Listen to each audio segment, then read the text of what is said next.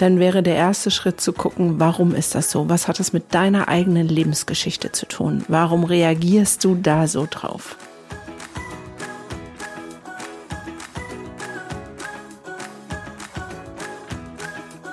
Hallo und herzlich willkommen zu meinem Podcast. Mein Name ist Gunda Frei und dies ist der Podcast Entwicklungssprünge. Für alle Eltern, Erzieher, Lehrer, Pädagogen, eben für alle, die mit Kindern und Jugendlichen leben oder arbeiten oder die ihr eigenes inneres Kind noch nicht vergessen haben und diesen zu wahren Entwicklungssprüngen verhelfen wollen. Das heutige Thema geht um Vergebung oder Schuldgefühle. Also wie viel Schuldgefühle hast du als Mutter vor allen Dingen und vielleicht auch als Fachkraft, die mit Kindern arbeitet.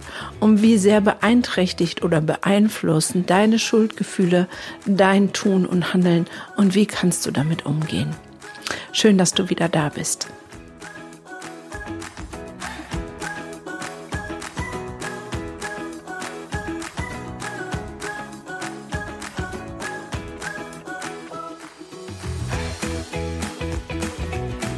Schön, dass du wieder da bist. Schuldgefühle. Wer kennt sie nicht?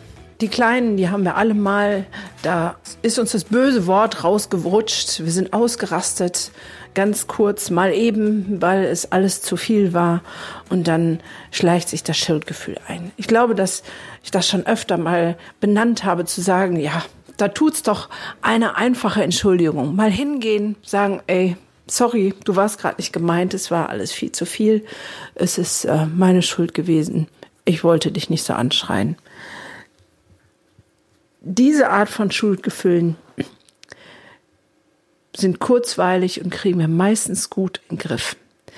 Aber es gibt zwei andere Arten von Schuldgefühlen und auf die möchte ich heute zu sprechen kommen. Das eine ist so was, wenn wir denken, wir haben was Unwiederbringbares versaubeutelt. Was meine ich damit? Ich will ein Beispiel erzählen. Ähm, vor zwei, drei Jahren, weiß gar nicht genau, wann es war, war mein Junior auf einer ähm, Singen-Freizeit mit der Tagesgruppe, wo er damals war. Die haben eine Woche geübt und dann war ein Auftritt in ähm, irgendwo im Osten, in Jena, ähm, nee, noch ein Stück weiter, Ach, ist ja auch völlig wurscht, wo es war. Ähm, auf jeden Fall im Rahmen des Kirchentags haben die dann einen Auftritt gehabt. Und äh, ich habe extra meinen Kurzurlaub mit dem Wohnmobil so geplant, dass wir zu dem Auftritt da sind. Und ähm, ja, es kam, wie es kommen wollte. Ich habe das Verkehrsaufkommen ähm, unterschätzt. Dann habe ich so Park and Ride genommen, habe die Straßenbahn verpasst, die reinfährt. Bin dann gerannt, um ja pünktlich da zu sein, in dem Wissen, dass es eigentlich schon gar nicht mehr geht. Habe mich völlig auf die Schnauze gelegt noch. Und als ich dann da war, dann sah ich meinen Sohn, wie er in der ersten Reihe stand, völlig verunsichert, nur geguckt hat, wo bin ich? Und sogar ein Solo gesungen hat und ich war nicht rechtzeitig da. Und da merke ich, wie ich das hier erzähle, dass es mir immer noch was ausmacht. Es gibt so Situationen, die sind einfach da und scheinen einzigartig. Und dann denken wir, warum, warum haben wir das nicht hingekriegt? Warum haben wir das nicht, also ich frage mich das. Warum habe ich das nicht besser eingeplant? Ähm, dass ich hätte eine Stunde früher da sein können und mir die Stadt angucken können. Warum bin ich auf den letzten Drücker dahin und habe meinen Sohn so dermaßen enttäuscht, dass ich bei seinem Event nicht da war, obwohl ich es zugesagt hatte. Vielleicht kennst du auch so Situationen, wo du denkst, das ist eigentlich einmalig. Das, das ist eine Chance, die ergibt sich nie wieder. Und irgendwie hast du sie versaubeutelt. In Bezug auf dein Kind, also im Alltag ähm, kenne ich auch ganz viele solcher Situationen. Gerade hatte ich auch so eine, deswegen glaube ich, komme ich auch auf dieses Podcast-Thema, dass ich ähm, ganz kurzfristig bei Gedankentanken auf der Bühne stehen durfte und zu einem Thema sprechen durfte. Und ich habe es gut und souverän gemacht, aber ich habe nicht das auf die Bühne gebracht, was ich eigentlich sagen wollte. Und denke so, da habe ich es auch versaubeutelt, habe meine Chance, mein Herzensthema auf die Bühne zu bringen, nicht genutzt. Und die Frage ist doch, wie wir mit solchen Dingen umgehen. Kommen wir zurück zu meinem Kind, weil darum soll es gehen, weil es der Podcast für Erzieher, Lehrer, Pädagogen und so weiter. Warum hat mir das so viel Stress gemacht? Mein Sohn, der war dann völlig glücklich, dass ich überhaupt da war. Wir sind dann noch ein Eis essen gegangen und für ihn war die Welt wieder völlig in Ordnung. Und wenn ich jetzt ihn darauf anspreche und nachfrage, wie schlimm es für ihn war, und dann sagt er, Mama, ich bin einfach nur froh, dass du dir nicht was gebrochen hast und dir ganz doll wehgetan ist, als du so hingefallen bist, nur um mich zu sehen. Das ist bei ihm hängen geblieben. Warum trifft mich das so? Selber, dass ich mir das selber fast nicht verzeihen kann. Und ich glaube, da ist es immer wieder sinnvoll und wertvoll, auf unsere eigene Geschichte zu gucken. Bei mir weiß ich, wo der Knackpunkt ist. Es fällt mir gerade jetzt in diesem Moment auf, wo ich diesen Podcast spreche. Meine Eltern sind sozusagen ein halbes Jahr vor meinem Abitur weggezogen und ich habe dann eine eigene Wohnung nehmen müssen und äh, mein Abitur alleine in fertig bestreiten dürfen müssen können. Keine Ahnung, wie man das bezeichnet. Und zu meinem Abschluss, also bei der Zeugnisübergabe war sie da, aber das Abschlussfest, das beim Abiball, da waren sie nicht da. Da hatten sie etwas Wichtigeres zu tun. Und das ist ein Schmerz, der bei mir tief sitzt. Und jetzt passiert Folgendes. Ich übertrage meinen Schmerz, weil meine Eltern an diesem Tag nicht da waren, auf meinen Sohn und denke, der muss sich jetzt genauso fühlen, wie ich mich gefühlt habe. Und darin liegt der Krux, dass wir so oft unsere eigene Geschichte auf unsere Kinder projizieren und sagen, denen muss es jetzt genauso gehen. Und es ist als in Erziehungsbereichen sozusagen als Mutter, Vater zum Kind, aber auch als Therapeut, Pädagoge, Lehrer, wenn wir unsere Rolle nicht klar haben und wissen, wer wir sind und was unsere Baustellen sind, passiert es ganz automatisch und unbewusst, dass wir unser Drama auf die Kinder projizieren und denken, die müssen sich jetzt genauso fühlen. Aber Fakt ist, dass sie das oftmals gar nicht tun. Ja, ich weiß, ich sage auch ganz oft, dass die Kinder uns spiegeln. Ja, sie spiegeln uns unser Drama. Aber an solchen Stellen, wo wir Schuldgefühle haben, da ist es sinnvoll, mal hinzugucken, warum denn? Warum habe ich da jetzt ein Schuldgefühl? Und wenn es in meiner eigenen Biografie begründet liegt, dann kann ich mich und darf ich mich da ganz schnell von verabschieden und mein Kind fragen oder mein Gegenüber sagen, was macht es dir denn jetzt aus? Und dann sich für den Teil entschuldigen, der bei dem anderen schräg angekommen ist. Das ist die eine Form von Schuldgefühlen, die uns immer wieder begleiten und auf die wir immer wieder stoßen. Und dann gibt es die andere Form, die ist noch ein bisschen größer und tiefer gehend. Die stelle ich ganz oft in meiner Praxis fest, weil wenn ich mit den Eltern spreche, dann suche ich natürlich nach den Gründen, warum es einem Kind nicht gut geht, warum Symptomatiken welcher Art auch immer entwickelt. Und ich bin da in der Ursachenforschung. Und da mein Blick halt immer ist, zu gucken, welchen Stress hat ein Kind erlebt und auch zu wissen, dass Eltern unbewusst ihre Muster, ihre Modelle, ihre Ängste, Sorgen und ähm, ihre Dramen übertragen, schaue ich natürlich auch da genau hin. Und dann thematisiere ich das sehr konkret. Und dann kommt da ganz oft ein Schuldgefühl, zu sagen, was meinem Kind geht es so, weil ich mein Drama nicht aufgelöst habe, weil es mir schlecht geht, weil ich falsche Entscheidungen getroffen habe, weil, weil, weil, weil. Und dann sage ich immer, stopp, hier geht es nicht um Schuldzuweisung. Und Schuldgefühle helfen keinem. Es geht darum, Ursache und Wirkung festzustellen, weil wenn ich die Ursache weiß, kann ich sie beheben und die Wirkung wird eine andere. Ja, ich weiß, im ersten Moment klingt das zu einfach oder zu schwer oder vielleicht auch beides. ich selber lebe nach dem Motto Gefahr erkannt, Gefahr gebannt. Wenn ich weiß, dass die Ursache für ein Problem, was mein Kind hat, bei mir liegt, habe ich die Chance, es zu ändern. Und das ist die schöne und große Botschaft da drin. Du hast die Chance, es zu ändern. Schuldgefühle helfen nicht. Helfen niemanden. Geht nicht nach vorne.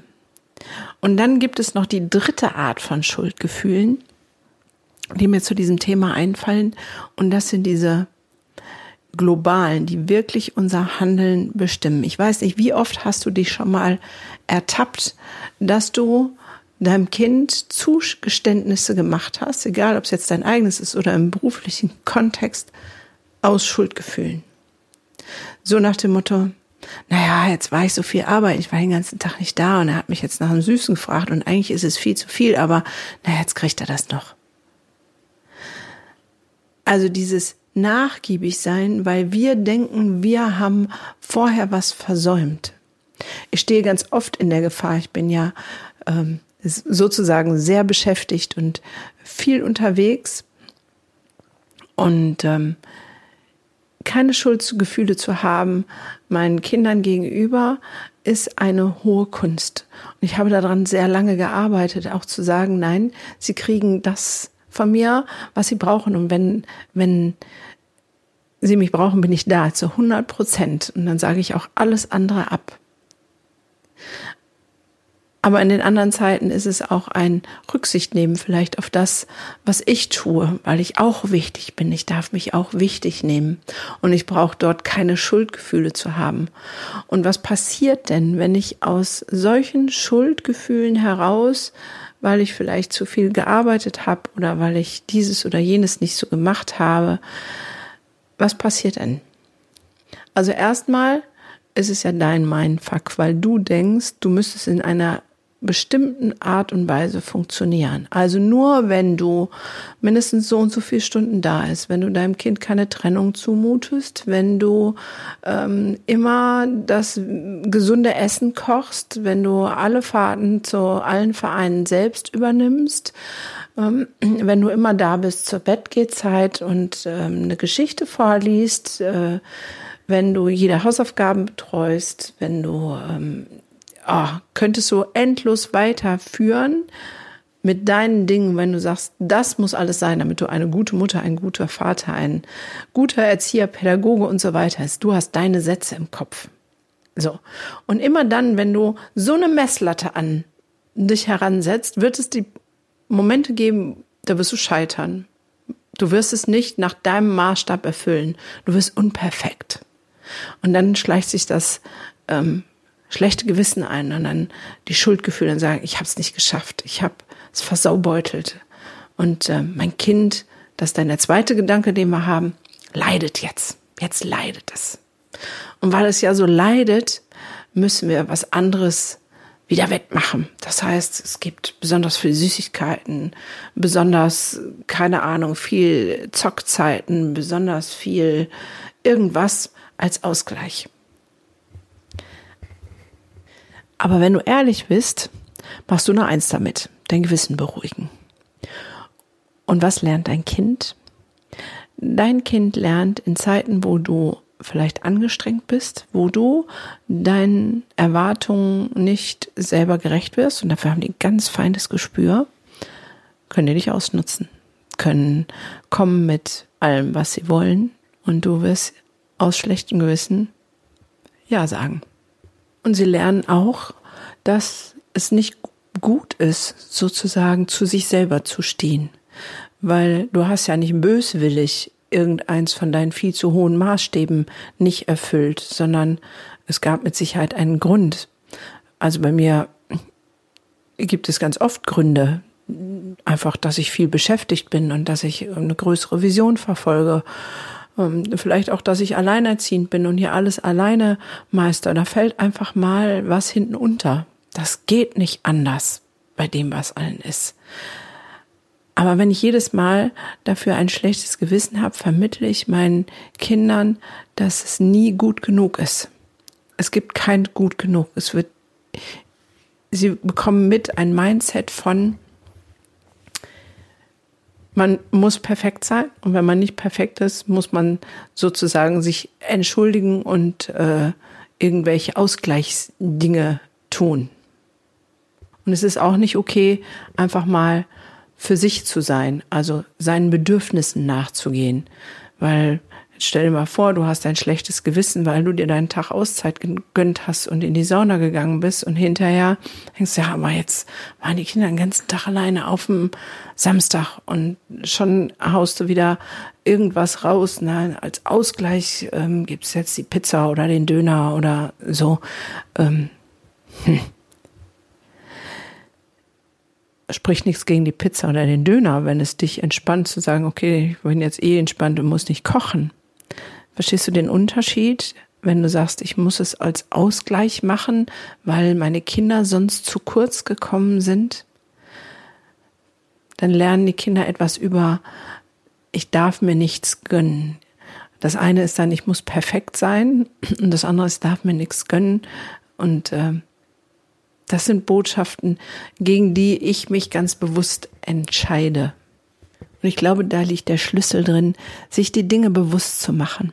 Also, wenn du ein schlechtes Gewissen hast, Schuldgefühle, warum auch immer, wegen einer Situation, die unweigerlich zurückliegt, wegen Dingen, die du in der Vergangenheit entschieden oder getan hast, oder wegen aktuellen Dingen, wo du deinem Maßstab von ähm, deinem Umgang mit deinem Kind nicht erfüllst, dann wäre der erste Schritt zu gucken, warum ist das so? Was hat es mit deiner eigenen Lebensgeschichte zu tun? Warum reagierst du da so drauf? Der zweite Schritt ist, mach dir bewusst, was deine Kinder daraus lernen, wenn du so mit ihnen umgehst. Was gibst du ihnen letztendlich für ein Signal mit? Und dann das dritte, und ich glaube, das ist mit das Wichtigste. Hey, sei barmherzig mit dir selbst. Du darfst dir selbst vergeben für egal, was du getan hast. Und Vergebung tut dir gut und tut dann deinen Kindern auch gut. Weil wenn du in der Vergebung lebst und bist, dann kommt wieder Frieden in dein Herz und du kannst befreit mit deinen Kindern umgehen. Das heißt, auch in dem Schuldgefühl sein geht es darum, dass wir lernen, bewusst mit uns selbst zu sein und bewusste Entscheidungen zu treffen. Ich habe mich zum Beispiel damals, als ich die Ausbildung zur Psychotherapeutin gemacht habe, bewusst dafür entschieden, weniger Geld und weniger Zeit für meine Kinder zu haben. In dem Wissen, dass diese Ausbildung mir gut tut und uns langfristig mehr Zeit und mehr Geld und vor allem eine total entspannte Mutter bringt. Und das kann man auf alle Bereiche so ziehen. Ich brauchst kein schlechtes Gewissen zu haben, keine Schuldgefühle, weil du nicht stillen möchtest es ist, wenn es eine bewusste Entscheidung ist, dann lieber eine entspannte Flaschenbeziehung als eine gestresste Stillbeziehung. Also da wäre dann vielleicht noch die kleine Frage, dein überhöhtes überhöhter Anspruch an dich selbst, wo kommt der überhaupt her? Ist es deiner oder wurde er dir von außen gesagt? dass ähm, man stillen muss, dass man immer als Mama da sein muss, dass äh, man als Lehrer so und so sein muss, dass man als Erzieher die und die Superkräfte haben muss und du kommst im Vergleich und merkst so, das habe ich alles nicht. Dann darfst du dich ganz schnell von deinen Schuldgefühlen verabschieden, weil dann sind es sowieso nicht deine Gedanken. Dann darfst du dich von diesen Gedanken auch von außen sozusagen in dich hineingegeben auch sofort verabschieden. In diesem Sinne wünsche ich dir eine total entspannte Zeit mit deinen Kindern und hoffe, dass du dich von Schuldgefühlen lossagen kannst, damit ihr befreit und fröhlich miteinander sein könnt. In diesem Sinne, schön, dass du dabei warst und wieder bis ganz bald.